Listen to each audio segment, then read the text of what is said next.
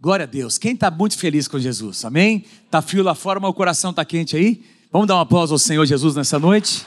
Amém? Glória a Deus. Fala assim para quem está do teu lado, assim, ó. Fala assim para ele, de vez em quando dá um amém pro, dá um amém pastor que ele vai ficar empolgado. Fala lá, dá um amém pro pastor de vez em quando que ele vai ficar empolgado. Amém? Amém, gente? Quem está comigo aí, diga amém. Porque quando o frio, o frio vem forte, né, a gente tem a tendência de ficar aí contraído e sim, é, assim, a gente se contrair, não é? Mas vamos nos soltar na presença do Senhor, amém? Acabamos de chegar ali da, da Igreja Revolução, não é? Estivemos ali ministrando a palavra. Estava é, lembrando no, dos nossos tempos de três cultos, né? Então eu estarei ministrando agora pela terceira vez. Quem veio hoje de manhã? Levanta a mão. Quem veio hoje de manhã?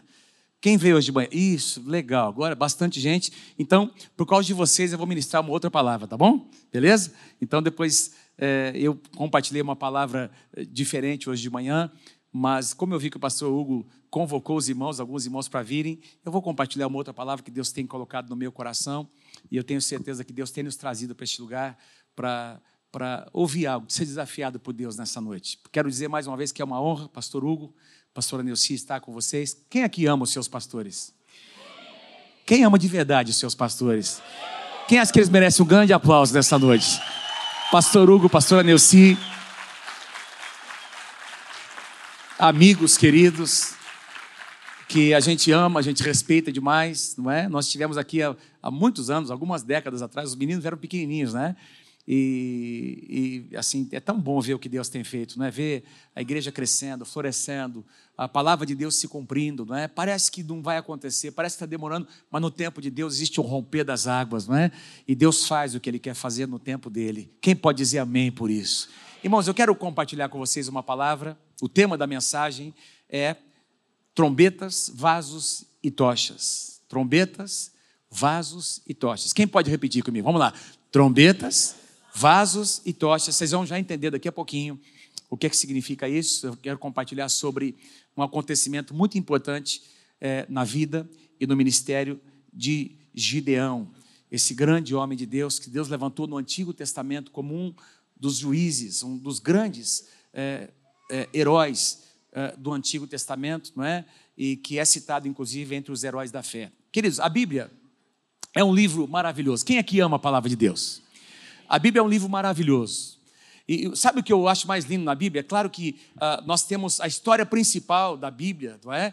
O, o enredo principal uh, aponta para a redenção, é a redenção da humanidade. O personagem principal é, é o Senhor Jesus Cristo. Mas nesse livro nós encontramos muitos outros personagens, pessoas muito comuns, como eu e você. E Deus usou essas pessoas para realizar coisas maravilhosas. E, e uma das coisas que me chama muita atenção na palavra de Deus que me deixa fascinado. A Bíblia fala sobre as qualidades das pessoas, mas não esconde os seus defeitos. Então a gente vai encontrar até pecados escritos aqui, ah, assim, com detalhes, não é? Eh, erros que eh, grandes homens e mulheres de Deus cometeram, e eu creio que a grande, a, a grande chave é a gente perceber que Deus fez questão de deixar registrado isso, porque a despeito das limitações dessas pessoas, Deus usou cada uma delas como Ele quer usar a minha vida e a sua vida. Nós temos limitações, mas Deus quer usar a nossa vida. Quem, quem recebe essa palavra, diga amém. Deus quer usar você, Deus quer usar a sua casa. Deus tem colocado sobre a tua vida dons e talentos. Deus tem colocado capacidades, competências na, na sua vida, no seu coração, que Ele quer usar para expandir o reino de Deus nessa cidade. E assim, meus irmãos, aconteceu com Gideão. Gideão é uma pessoa muito, muito, muito comum não é? Muito comum, não é? Quando ele foi chamado por Deus, ele nem acreditava que podia ser usado por Deus. A história dele está nos capítulos 6, 7 e 8 do livro de Juízes. E ah, falar um pouquinho sobre o livro. Deixa eu falar aqui rapidinho, eu esqueci de falar, não é? é irmãos, nós eu acabei de lançar esse, esse material, esse livro, né? Está fazendo dois meses e meio e é um material é, que é resultado de uma série de 12 mensagens que eu ministrei na nossa igreja no ano de 2000, na época da quando começou a pandemia. Foi algo muito forte para a nossa igreja, não é? E uh, eu fui muito incentivado a transformar esse material, a colocar num livro. E fizemos uma parceria com uh, o pessoal da Orvalho, né? O pastor Luciano Subirá. Lançamos, isso tem abençoado muitos líderes, muitos irmãos aqui no Brasil, né? O Orvalho está ajudando a distribuir. Se você quiser adquirir, ali atrás você pode, ali na biblioteca, como é que chama ali a biblioteca? É. Hã? Isso. Beleza, é isso aí. Lá na loja, né? Lá na biblioteca de Store, né? É, e, e é 35 reais, você pode pagar em até seis vezes do cartão de cinco reais alguma coisinha para te abençoar, para você abençoar alguém, tá bom? E eu quero voltar aqui para a palavra, amém? Então, Juízes é um livro uh, que conta a história de 14 juízes que governaram Israel antes que os reis fossem estabelecidos. Josué, inclusive, é o primeiro dos juízes, não é? Que governou quando eles entraram na Terra Prometida. Josué foi um dos juízes, o primeiro juiz que Deus levantou para governar Israel. Deus levanta mais 13 juízes depois, inclusive, inclusive algumas mulheres, num período de aproximadamente 320 anos. E Gideão é o quinto desses juízes. Se eu vou ler com vocês aqui no capítulo 2, versículos 18 e 19, para você entender o contexto, o cenário dessa época dos juízes. Juízes capítulo 2, versos 18 e 19 diz assim: Sempre que o Senhor lhes levantava um juiz, ele estava com o juiz, Deus estava com o juiz e os salvava, salvava os israelitas das mãos dos seus inimigos, enquanto o juiz vivia. Mas quando o juiz morria, o povo voltava a caminhos ainda piores do que, seu, do que os caminhos dos seus antepassados. Recusavam-se a abandonar as suas práticas e o seu caminho obstinado. Então, esses versículos, eles retratam mais ou menos o que acontecia em todo esse período. Então, era mais ou menos assim, irmãos.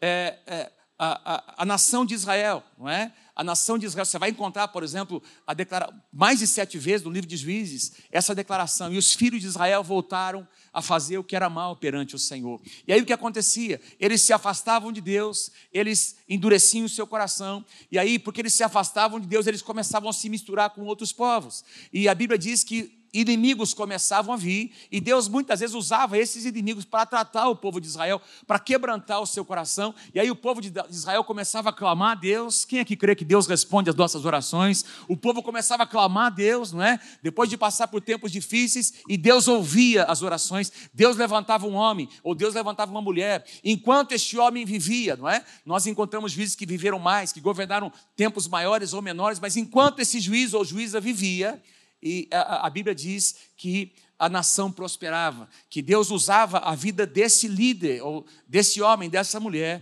para que a nação experimentasse um tempo de avivamento. Mas ah, eram como ciclos que ah, começavam e terminavam, começavam e terminavam. Juízes capítulo 21, o último livro de Juízes, versículo 25, o último versículo, diz assim: Naquela época não havia rei em Israel, cada um fazia o que bem o que, o que lhe parecia certo. A tradução NVT diz: cada um fazia o que parecia certo aos seus olhos. A, a linguagem de hoje diz: cada um fazia o que bem queria. Ou seja, uh, esse aqui é o quadro do caos, irmãos. Quando cada um faz o que quer, quando não existe um padrão, quando não existem limites, quando cada um decide o que é certo e errado, então nós temos um, o caos. Irmãos, é exatamente o contrário do que a palavra de Deus diz. O nosso Deus é um Deus que vem para estabelecer um padrão do que é certo e errado. Quem pode dizer amém? O nosso Deus é um Deus que vem para estabelecer um padrão para o casamento o que é um homem, o que é uma mulher, o que é o casamento. E nós precisamos acreditar no que a palavra de Deus diz. Amém, queridos?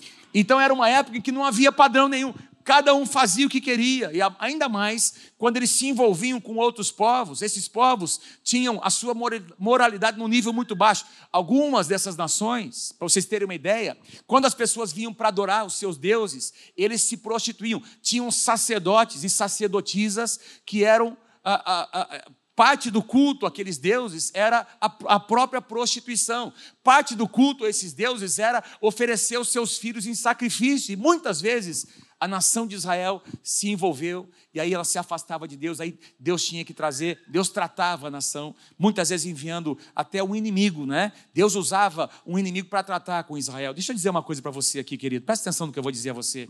É, eu não sei se você concorda comigo, eu não quero ser tratado pelos meus inimigos. Eu não quero ser tratado pelo mundo, eu quero ser tratado por Deus, dentro da casa de Deus. Tem muita gente que endurece o seu coração, e aí começa, às vezes os pastores vão lá trabalhar alguma coisa, alguma área, essa pessoa resiste, acaba se afastando, vai para o mundo. Quantas pessoas lá em Londrina, na nossa experiência de 60 anos, se afastaram, não é assim, pastor Hugo? Ficaram um tempo lá fora, e olha, sofreram, e depois de alguns anos retornaram para a casa de Deus, foram tratados lá fora. Eu não quero ser tratado pelo mundo, eu quero ser tratado pelo meu Deus, que é um Deus de amor dentro da casa de Deus. E aqui nessa casa, Deus tem levantado pais espirituais para cuidar de você, para cuidar de você. Então, irmãos, Deus tratava, Deus usava esses inimigos. Nessa época de Gideão, a palavra de Deus vai nos dizer que os midianitas eram essa nação, essa essa nação pagã que estava agora estavam agora vindo contra Israel durante sete anos. Eles saquearam Israel, irmãos. Só que os midianitas, presta atenção, os midianitas, eles eram uma nação nômade, eles viviam no deserto, viviam em tendas, tinham seus camelos, eles não tinham interesse nenhum em dominar Israel para tomar posse da sua terra. O que eles queriam era a colheita. Então, toda vez que Israel plantava, tinha, como nós compartilhamos numa outra palavra, tinha exatamente a época da colheita. Quando Amados, eles estavam para colher o cereal, toda a colheita. A Bíblia diz que os midianitas vinham e assolavam as lavouras de Israel. Eles levavam todo o fruto da terra e durante sete anos, ano após ano. Já pensou, irmãos, você semear? Pensa num lavrador.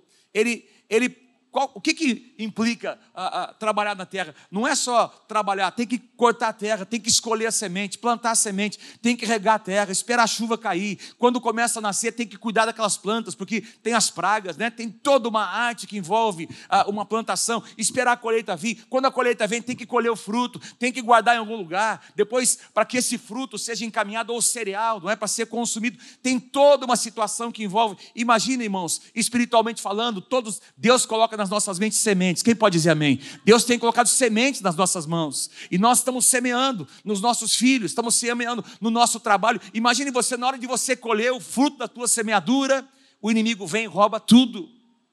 E a pergunta que eu te faço, não é isso que Satanás quer fazer? Roubar a nossa colheita?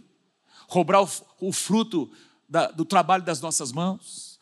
Assaltar? Destruir? Jesus disse que Satanás vem para roubar, matar e destruir. João capítulo 10, versículo 10. Mas Jesus disse: Eu, porém, vim para que vocês tenham vida e vida em abundância. Mas o diabo, irmãos, ele, ele é astuto.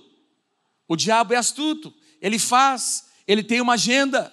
Não é só Deus que tem uma agenda, o nosso Deus é organizado, eu estou aqui para dizer a vocês, o diabo também é organizado. Se você ler, por exemplo, Efésios capítulo 6, você vai perceber quando Paulo fala sobre as hierarquias que existem no mundo espiritual, principados, potestades, poderes, tem toda uma organização no mundo espiritual, e o, Satanás, ele tem os seus ardis, ele tem os seus planos, existe uma agenda para tentar paralisar a igreja. Essas leis que alguns homens malignos estão tentando aprovar, estão tentando calar a voz da igreja, porque Satanás tem uma agenda, mas nós vamos nos levantar como igreja para dizer: a igreja do Senhor Jesus não vai parar, porque Jesus disse que as portas do inferno não vão prevalecer contra a igreja do Senhor Jesus.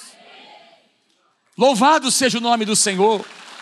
Louvado seja o nome do Senhor. Irmãos, quando a gente vê essas, esses inimigos, eu falo muito no meu livro sobre isso, as pessoas não entendem. Aquela, todas aquelas batalhas que Josué teve que enfrentar, tudo aquilo representa as nossas batalhas do dia a dia. Satanás tem uma agenda.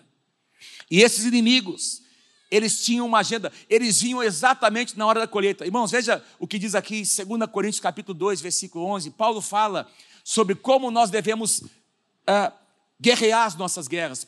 Uma das coisas que nós precisamos saber é quem são os nossos inimigos, para que Satanás, Paulo disse, não alcance vantagem sobre nós, pois não lhe ignoramos os seus desígnios, as suas intenções malignas.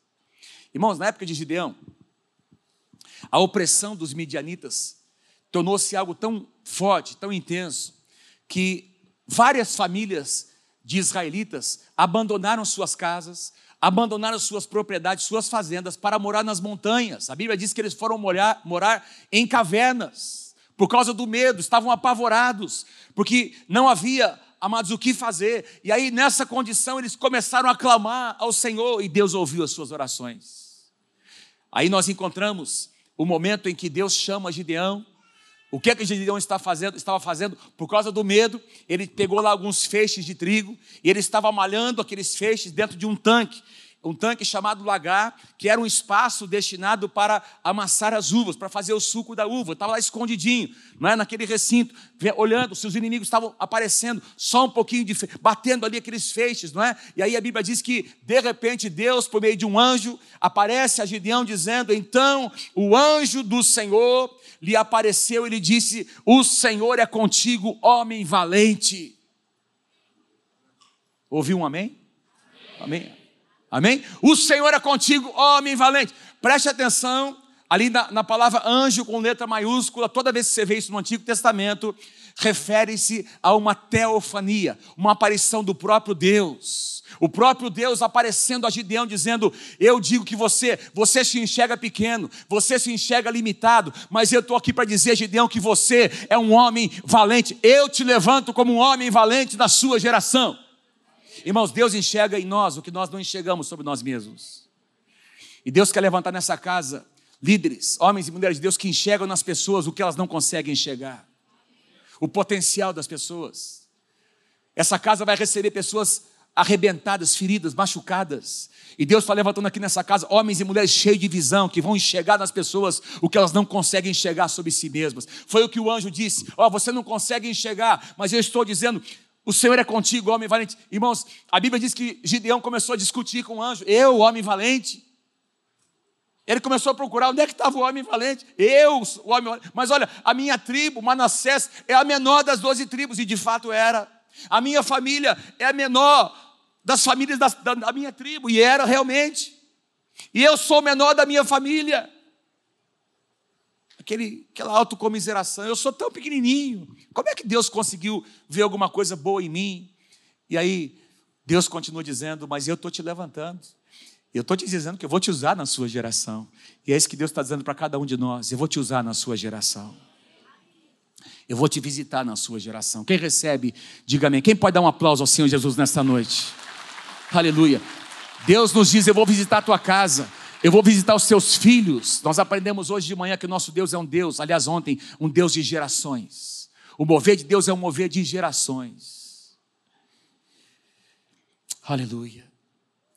Gideão, meus queridos, era um homem que ainda não tinha tido as suas experiências pessoais com o Senhor. Ele conhecia o Deus de Israel por aquilo que ele tinha ouvido sobre o Deus de Israel. Ele tinha ouvido sobre ah, as maravilhas que Deus tinha feito ao povo de Israel, seus pais haviam contado, ele conhecia as histórias, mas ele não tinha suas próprias experiências. Ele começa a questionar Deus. Então, me dá alguns sinais, meu Deus. E aí ele começa a, a pedir ao Senhor, e Deus, respeitando as limitações de Gideão, ele responde a todas as orações, ele mostra por sinais que era ele que estava ali naquele lugar. Não vou entrar em detalhes, mas, é, é, irmãos, Gideão teve que ter a sua própria experiência. Sabe que eu e você precisamos provar o que Deus já tem colocado no nosso coração. Cada um de vocês, de nós, tem que ter a nossa própria experiência, irmãos. Nós não podemos viver por, aquilo que outros fizeram, pela unção que está sobre outras pessoas. Eu me lembro, quando nós tínhamos os nossos, eu tinha por volta de sete, oito anos de idade, nove anos de idade. É, e eu me lembro que era uma época da igreja de muito mover de Deus e, e tinha muitas manifestações, e chegou na nossa igreja uma irmã, a irmã Maria. Essa irmã veio, pastor Hugo, e ficava possessa. Ela, ninguém conseguia segurar aquela mulher, uma mulher magrinha, pequenininha. Os diáconos da igreja vinham ali tentando segurar, e meu pai estava ali repreendendo, e ela empurrava, empurrava os bancos da igreja, e, e, nós entramos ali, a igreja entrou num processo de libertação com aquela irmã, de, que durou alguns dias. Sabe o que meu pai fez? Orou com ela na igreja, ela foi no outro domingo, ele orou, foi no outro domingo, ela orou, e aquele espírito se manifestava, e ele disse para ela: Eu quero, vou levar você para minha casa. Depois ele falou com a minha mãe, né? Nós trouxemos, eu lembro que a irmã Maria foi trazida para nossa casa, e eu, eu tenho essa imagem, eu tenho, irmãos, é, eu, eu guardei isso um dia em que ela estava lá. Eu lembro dos meus pais orando, eu lembro dos presbíteros envolvidos, eu lembro dos meus pais chamando, eu e os meus irmãos. Eu tinha oito, nove anos de idade, e meu pai dizendo: agora vocês vão impor as mãos, e ela vai ser liberta. Impõem as mãos, e nós impusemos, nós oramos, e aquela mulher foi liberta pelo poder de Deus. O que, que eu quero dizer para você? Eu quero dizer que eu, eu, posso me lembrar de muitas experiências pessoais que eu comecei a ter desde a, a minha, a minha a infância. Eu ouvia meu pai falar, eu ouvia meu pai pregar, orar, mas eu comecei a ter as minhas próprias experiências. E você precisa ter as suas. na sua casa, no seu trabalho. Você precisa provar a unção de Deus. Cada um de vocês carrega uma medida da unção de Deus. Quem pode dizer amém? Então, fala para alguém ao seu lado: você precisa provar dessa unção. Tem gente que não está falando. Por favor, diga. Diga para alguém você precisa provar, meu irmão, essa unção. Precisa provar. Ousar fazer uma oração. De repente, um amigo seu diz que está enfermo. Você vai ousar orar e você verá milagres acontecer depois que você ousar dar passos de fé. Gideão, irmãos, ele começou a provar a Deus e ele começou a receber respostas. Ele constrói um altar debaixo de uma árvore. Ele tem uma experiência pessoal com Deus. Diz que o fogo veio do céu, consumiu aquele, sacri aquele sacrifício. Ele não acendeu fogo nenhum, o fogo caiu. Ele chamou aquele altar de Jeová Shalom, o Senhor é a minha paz. Aí Deus tem um encontro com Gideão dizendo: Olha, você vai fazer uma coisa, o seu primeiro ato como líder vai ser remover, vai fazer uma limpeza na sua casa, na fazenda do seu pai. O, o pai de, de Gideão era um homem muito rico, muito abastado, ele tinha uma grande fazenda, não é? E aí ele tinha edificado alguns altares e postes, ídolos a Deus a Será, e Deus disse assim: Gideão, você vai destruir esses altares. Se eu vou trazer avivamento sobre Israel, esses altares têm que ser removidos primeiro dentro da sua casa. E foi o que ele fez. O que acontece é que os homens da região onde eles moravam, naquela fazenda, naquela cidade, vinham nas terras dos, do pai de Gideão para adorar e sacrificar a outros deuses. E quando Gideão, em acordo com seu pai, removeu aqueles ídolos, esses homens, essa, essa população ao redor, teve uma reação, irmãos. E eles disseram, eles deram outro nome para Gideão. Ele não vai mais chamar Gideão, mas o seu nome será Jerubaal, aquele que contende com Baal, aquele que contende com os deuses. E assim Gideão tornou-se um homem conhecido em todas as tribos, como um líder, um homem que Deus estava levantando, que resistia aos ídolos, que, que estava ali para resistir aos ídolos da terra de Canaã. Ele começou a, tornar, a tornar-se conhecido naquela terra. Deus começou a dar projeção, porque quando Deus quer fazer alguma coisa na tua vida, Ele começa a te levantar.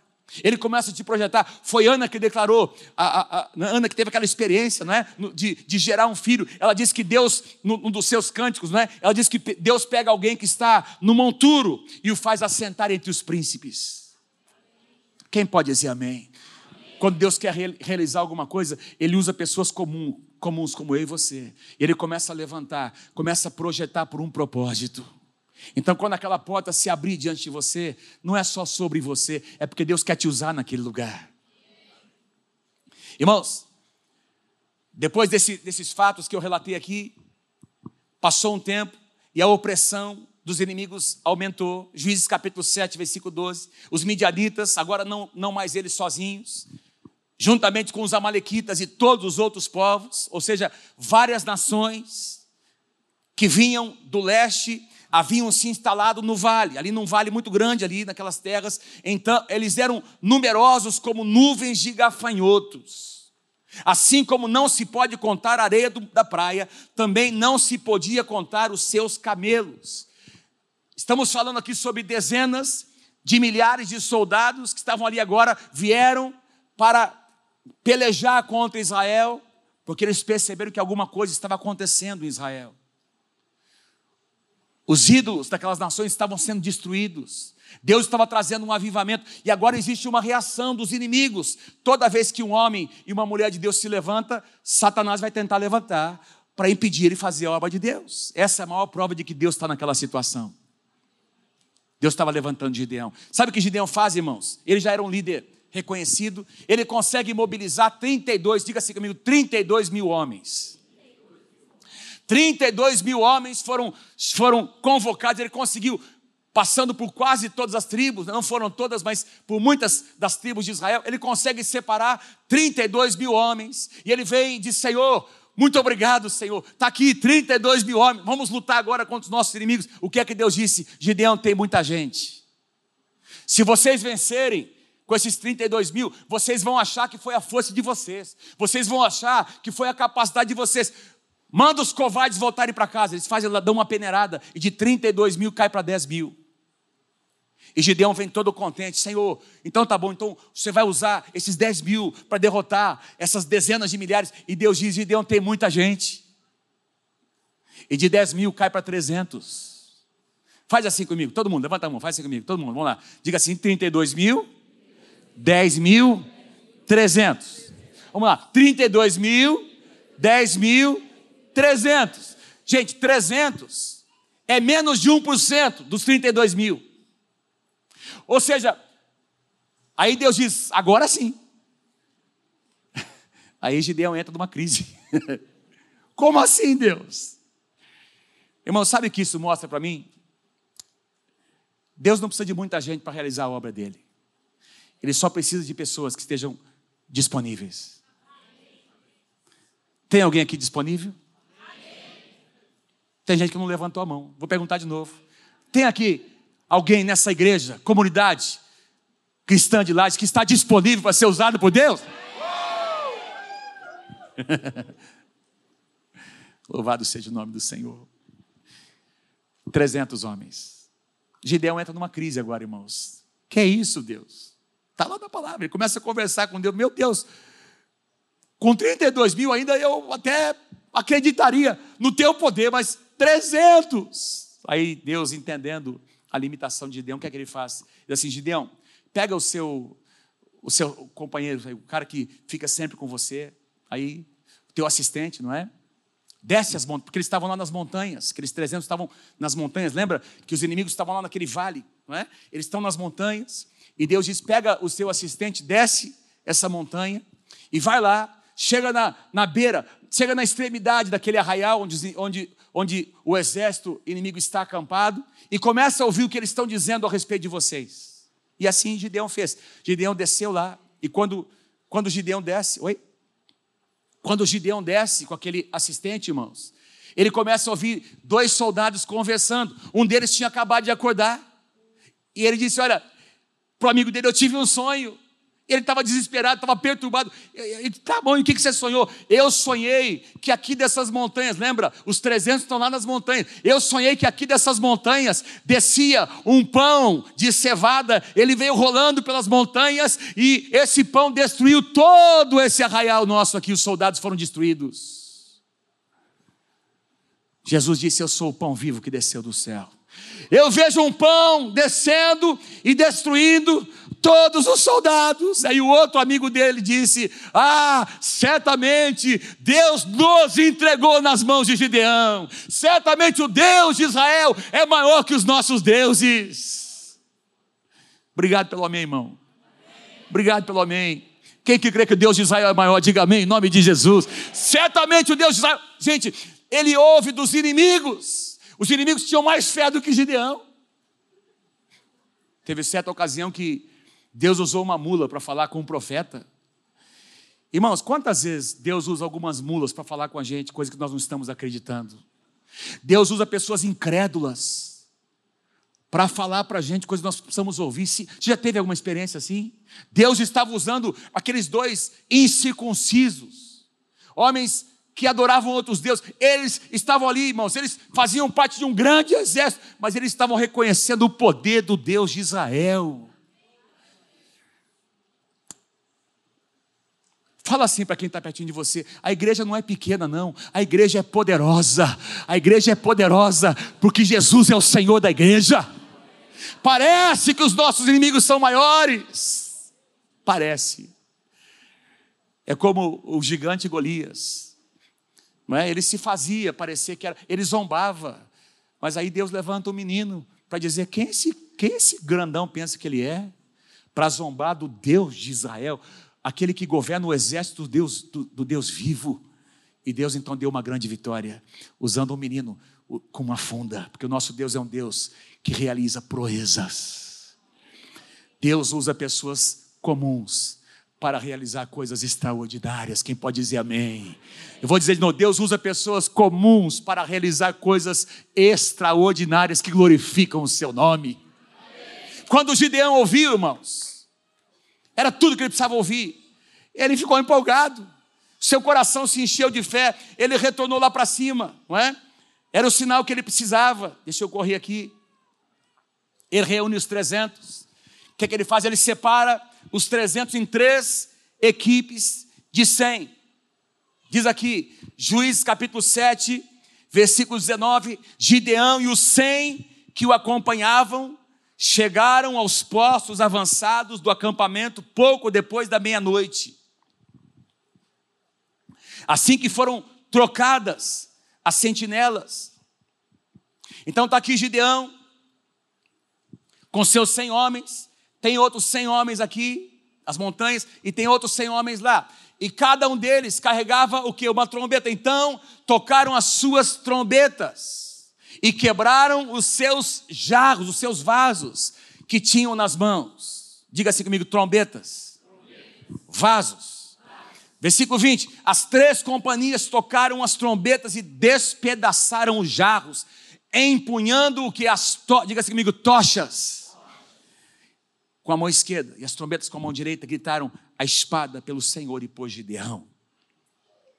E o que eu quero conversar com vocês é, é sobre o que aconteceu nesse momento. Guarda comigo, irmãos. Eles tinham na sua mão direita uma trombeta, na sua mão esquerda eles tinham um vaso provavelmente de barro, com uma tocha acesa dentro do barro. Portanto, a luz da tocha não aparecia. Eles estão nas montanhas, está tudo escuro, as tochas estão escondidas, eles têm ali suas trombetas, e eu quero falar sobre esses três elementos. Diga assim comigo: trombetas, vasos e tochas. O que significa a trombeta para nós? A trombeta, queridos, nós encontramos esse, essa, esse instrumento sendo usado no Antigo Testamento, principalmente, encontramos referências no Novo Testamento. Uma trombeta sempre era usada para emitir um som que convocava Israel, convocava a nação para alguma coisa nova que iria acontecer. Por exemplo, quando Deus queria, quando Moisés queria compartilhar a lei de Israel, isso era feito anualmente. Havia um toque de trombeta muito específico. Todo o arraial de Israel ouvia aquele toque e sabia que estava havendo uma santa convocação para eles se juntarem para ouvir a palavra, para amarem a palavra e para ouvirem a palavra de Deus. Irmãos, existe uma trombeta tocando, dizendo para mim e para você que nós precisamos amar a palavra. Amém? Quem tem ouvidos, ouça. As trombetas também eram usadas para anunciar que um novo rei estava uh, assumindo o trono. Então, muita gente não conseguia vir das terras de Israel, não é? Para Jerusalém, por exemplo, Israel. Mas as trombetas eram tocadas e elas iam sendo repicadas, um toque específico, ou seja, todo Israel, todas as tribos, então sabiam que naquele dia, naquela hora, um novo rei havia assumido o trono. Quando houvesse algum perigo iminente. Então, por exemplo, ali na cidade de Jerusalém tinha as torres de vigia.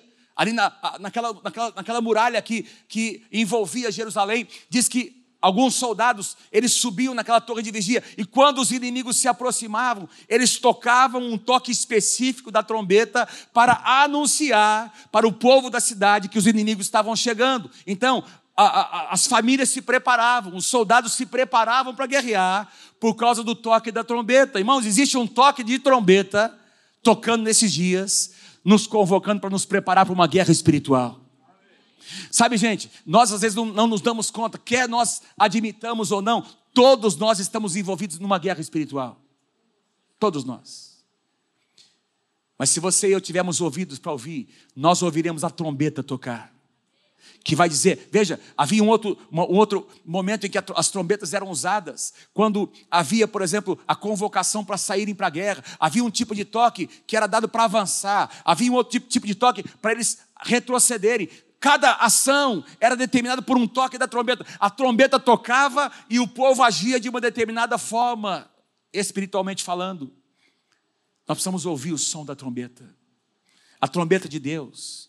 Lá em Josué capítulo 7, quando as muralhas de Jericó caíram, irmãos. Vocês se lembram? Sete, sete dias, uma volta em cada dia, e no sétimo dia, sete voltas. Antes das muralhas caírem, a Bíblia diz que havia sete sacerdotes, diga assim comigo, sete sacerdotes, tocando sete trombetas. Quando eles tocaram as trombetas à frente da arca da aliança, a Bíblia diz que todos os soldados, o povo começou a clamar e as muralhas de Jericó caíram mas não caíram antes do toque da trombeta. O livro de Apocalipse diz que existem sete anjos no Novo Testamento que tem sete trombetas, cada um deles uma trombeta nas suas mãos para anunciar que o Cordeiro está retornando. 1 Coríntios capítulo 15, quando Paulo fala sobre como será a segunda vinda do Senhor Jesus Cristo, lembra o que ele diz lá? É linda aquela passagem. O apóstolo Paulo explica em detalhe, dizendo: Olha, vai haver uma voz de comando de Deus, porque é Deus que sabe a hora, o dia exato, é Deus que dá a ordem de comando. Quem pode dizer amém? Perguntaram para Jesus antes de ser levado aos céus: quando é que o seu reino vai ser estabelecido? Ó, oh, isso aqui pertence a Deus, não se preocupem com isso. Deus, Deus tem um tempo determinado. Então Paulo diz: olha, quando Deus der a voz de comando, o que acontece logo depois? O arcanjo vai tocar a última trombeta. E depois do toque da última trombeta, quem aqui vai ouvir o toque da última trombeta? Levanta a sua mão. Eu quero ouvir esse toque. Quando essa trombeta tocar, meus irmãos, terminou o tempo da graça. Nós vivemos hoje o tempo da graça. O tempo em que Jesus está à direita de Deus intercedendo por mim e por você, mas quando ele vier, ele vem como juiz, ele vem como rei para governar. Mas quem tiver feito a sua escolha, quem escolheu, escolheu. Quem não escolheu, sinto muito, é assim que vai ser. Eu espero que você ouça. Quem aqui quer ouvir o som da trombeta? Diga eu quero ouvir em nome de Jesus. A trombeta vai tocar. Veja que as trombetas têm toda uma simbologia profética, irmãos. Paulo diz em 1 Coríntios 14, 8: se a trombeta não emitir o som claro, quem se preparará para a batalha. Pastor, o que você quer dizer com isso? O que eu quero dizer é que eu creio, em nome de Jesus, que Deus está colocando uma trombeta nas suas mãos. Eu vou dizer de novo, eu creio que Deus está colocando uma trombeta nas mãos de cada um de vocês. E você, como homem, quem, quantos homens casados tem aqui? Levanta a sua mão. Deus vai levantar você como um sacerdote da tua casa. Deus está levantando uma geração de homens que não são passivos, que não esperam o inimigo vir para assaltar a família, mas quando a ameaça vem, esses homens se levantam para dizer: aqui nessa casa não, porque esse território pertence ao Senhor Jesus. Toca a tua trombeta! Deus está levantando mulheres intercessoras que vão orar por seus maridos, por seus filhos, que vão tocar sua trombeta, dizendo para Satanás: aqui nessa casa não, porque essa casa foi consagrada ao Senhor Jesus. O meu marido será um homem de Deus, os meus filhos servirão a Deus na sua geração. Nós temos tido experiências Gente, quando eu falo sobre tocar espiritualmente a trombeta, eu falo sobre coisas simples. Você ouve de repente, quantas vezes nós ouvimos más notícias e nós nos acostumamos com ela. Salmo 112 diz que o homem de Deus não se assusta com as más notícias. Porque ele tem um posicionamento em Deus. Sabe, nós precisamos ser mais simples, irmãos. Às vezes nós estamos no carro conversando, alguém liga ou estamos lá em casa, a gente recebe uma notícia de que aconteceu alguma coisa, meu Deus, aí aquele medo parece que quer tomar conta do nosso coração. Sabe o que nós temos feito? Nós temos tocado a trombeta na nossa casa para dizer: Satanás, você não vai governar, Deus tem a última palavra. E a gente para o que a gente está fazendo, para tudo, para orar, para tocar a trombeta e para dizer: meu Deus, esse território pertence ao Senhor Jesus. Fala para quem está pertinho de você, toca a sua trombeta, trombeta, meu irmão, em nome de Jesus. Fala para ela assim: seja ousada, minha irmã, seja ousado, meu irmão. Você tem uma trombeta nas suas mãos. Aleluia, aleluia. Quem pode dizer amém? Quem pode dizer glória a Deus? Olha o que aconteceu, irmãos, Juízes 7, 22. Quando as trombetas, as 300 trombetas soaram, o Senhor fez que em todo acampamento os homens se voltassem uns contra os outros com as suas próprias espadas e houve uma grande vitória naquele dia. Eles não tinham só 300 trombetas, tinham também 300 vasos nas suas mãos na, na sua mão esquerda. Eu não sei como é que era esse vaso, se ele tinha alguma alça para eles segurarem, mas diz a palavra que eles quebraram, eles despedaçaram, eles havia uma tocha dentro de cada vaso. E eles quebraram, quebraram aqueles vasos. E pegaram aquela tocha. Cada um, cada, cada um deles, então, quebrou o vaso e cada um passou a segurar 300 tochas das suas mãos. Deixa eu falar um pouquinho sobre os vasos. Na Bíblia, vasos representam nós, cada um de nós. O apóstolo Paulo, por exemplo, no capítulo 4 de, 1, de 2 Coríntios, capítulo 4, versículo 7, ele diz: Nós, porém, temos este tesouro. Que tesouro? A glória de Deus, a presença de Deus. Quem tem a glória de Deus aí no seu coração, diga amém. Então diga para alguém ao seu lado, então tem luz aí para brilhar. Nome, diga lá, então tem luz aí para brilhar. Amém? Se você carrega a glória de Deus, a presença de Deus, então você tem a luz de Deus para brilhar. Jesus disse que nós somos a luz desse mundo. Que, nós, que essa luz não pode ser colocada em algum lugar escondido, tem que estar em algum lugar que ilumine. Amém, queridos? Temos, porém, esse tesouro em vasos de barro, para que a excelência do poder seja de Deus e não de nós. O que é que Paulo está dizendo, irmãos? Que o importante não é o vaso, mas é o que está dentro do vaso. Paulo está dizendo: o instrumento não é importante, o que é importante é o conteúdo, o obreiro não é importante, o importante é a obra, o pregador não é importante, o importante é a pregação, o vaso não é importante, o importante é o tesouro que tem dentro do vaso. E quando o vaso é quebrado, a luz aparece. Quando você se quebranta, a glória de Deus aparece. Sabe, irmãos, João Batista, eu citei aqui numa das palavras que eu dei, eles tentaram questionar João Batista. João Batista era um homem, gente, eloquente em palavras, um homem de, tremendo de Deus, ele tinha seus próprios discípulos, mas ele sabia quem ele era. E quando ele vê Jesus, ele diz: Eis o Cordeiro de Deus que tira o pecado do mundo. Convém que eu diminua e que ele cresça. Eu, só, eu sou só uma voz que clama no deserto: preparai o caminho do Senhor. Irmãos, quando nós nos quebrantamos, sabe? Deixa eu dizer uma coisa para você: se tem uma coisa que Deus não aceita, se tem algo que Deus resiste, meus irmãos, é um coração altivo. A Bíblia diz no, no Salmo capítulo 51, versículo 17: os sacrifícios que agradam a Deus são o que? Um, coração, um espírito quebrantado, um, um coração quebrantado e contrito, ó Deus, não desprezarás.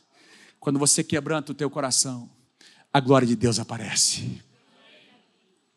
Tem duas maneiras de nós experimentarmos quebrantamento, irmãos. Ou nós fazemos isso espontaneamente, ou Deus nos trata e quebranta o nosso coração. A Bíblia diz que um dia, quem está comigo aí, diga amém.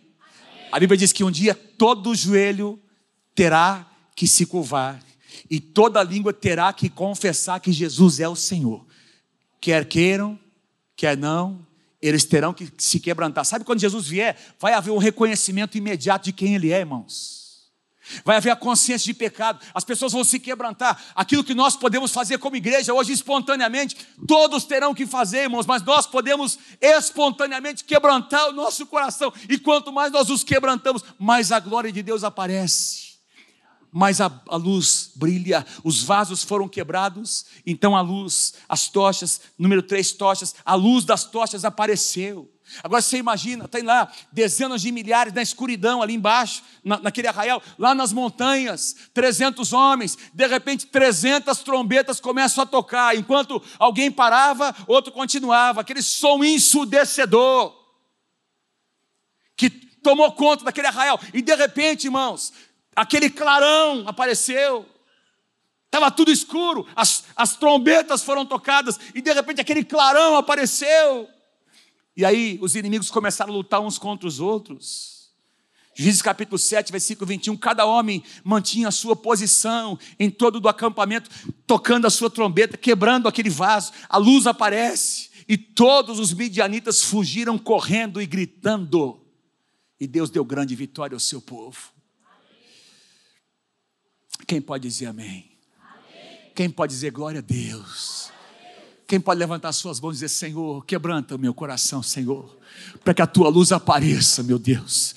Oh, eu não quero ofuscar a glória, a tua glória, a tua luz, meu Deus. Eu quero me quebrantar, eu quero me lançar, Senhor, neste lugar da tua presença, da intimidade. Eu quero quebrantar o meu coração, Senhor, para que a tua glória apareça, meu Deus. Quando nós fazemos isso, irmãos, o resultado é uma explosão de milagres. O mover de Deus começa a acontecer na nossa casa. Isaías declara, capítulo 60, versículos 1 e 2. Olha que dois versículos maravilhosos. Desponte, resplandece, porque vem a tua luz, e a glória do Senhor nasce sobre ti, comunidade cristã de Lages. Porque eis que as trevas cobrem a terra, cobrem a cidade de Lages, e a escuridão cobre os, os, os, habitantes da cidade de Lages, mas sobre ti, comunidade cristã de Lages, aparece resplendente o Senhor e a sua glória se vê sobre ti, aleluia! Desponte, resplandece. Fala para quem está pertinho de você, tem uma luz aí, meu irmão, deixa ela brilhar em nome de Jesus. Deixa ela brilhar em nome de Jesus. Quem pode dar glória a Deus? Quem pode dar um grande aplauso ao Senhor Jesus nessa noite? Não é para mim, não, é para Jesus, meu irmão. É para Jesus, minha irmã. Dê glória a Deus essa noite. Aleluia! Oh, meu Deus! Aleluia! Aleluia!